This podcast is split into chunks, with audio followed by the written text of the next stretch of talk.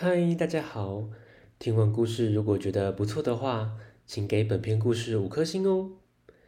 往下滑，在资讯栏的地方有节目的留言连结，有想听的故事都可以留言告诉我们哦。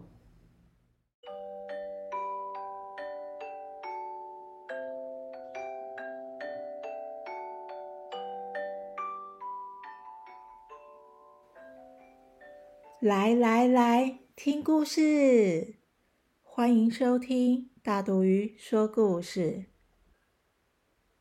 今天要分享的绘本《我是抱抱鸡》，作者史考特·坎贝尔，由黄小英翻译，维京国际出版。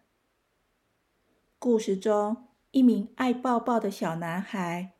他的抱抱充满感染力，让人冷静，让人快乐。他无所不抱哦，什么都要抱抱一下。听故事喽！我是抱抱鸡，抱抱鸡来了。我列了一大张的抱抱清单哦。妈妈在做早餐的时候，我给妈妈一个拥抱。爸爸在看报纸的时候，我也给爸爸一个拥抱。姐姐在打电话的时候，我也抱抱姐姐。谁都没办法抗拒我的抱抱。抱抱机要出发喽！抱抱机给路上的人都一个大大的拥抱。拿着公事包准备上班的先生。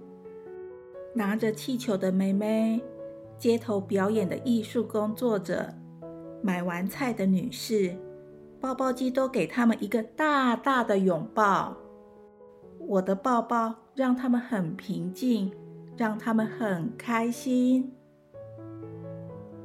抱抱机拥抱所有的东西哟，抱抱消防栓，抱抱公园的椅子。没有什么可以逃过抱抱机的，连大树也不例外。抱抱机让大生命有被照顾的感觉，大熊抱抱，也让小生命觉得自己很重要。小乌龟抱抱，软绵绵的我也抱抱，硬邦邦的我也抱抱。抱抱四四方方的车子，连波特夫人的宠物好长好长哦，我也抱抱。来抱抱一下，抱抱成功，小婴儿不哭了。抱抱机遇到了刺猬，刺猬全身都是尖尖的刺。从来没人抱过它哎！抱抱机戴着头盔、面罩，穿着厚厚的围裙，戴着妈妈的隔热手套。刺猬，我们来抱抱！那些没抱过刺猬的人，是他们错过了大好机会。仙人掌，我们也来抱抱！哦哦。遇到一只大金鱼怎么办呢？当然是没问题的，只要有一把梯子就行喽。抱抱鸡咚咚咚爬上去，咻滑下来，抱抱。常常有人问抱抱鸡都是吃什么东西保持体力、充满能量？答案是披萨。抱抱鸡超爱吃披萨的，一吃完披萨，他就觉得能量满满，就一路抱抱抱抱抱抱抱，抱了好多人，好多东西哟。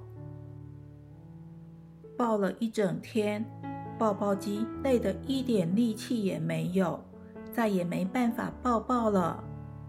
这个时候，妈妈给抱抱鸡一个最温暖的拥抱。咦，小朋友，抱抱机的抱抱清单全部完成哦！故事说到这边，哎，等一下，波特夫人的宠物是什么呢？请收听二百二十九集哦。谢谢大家的收听，我们下次见，拜拜。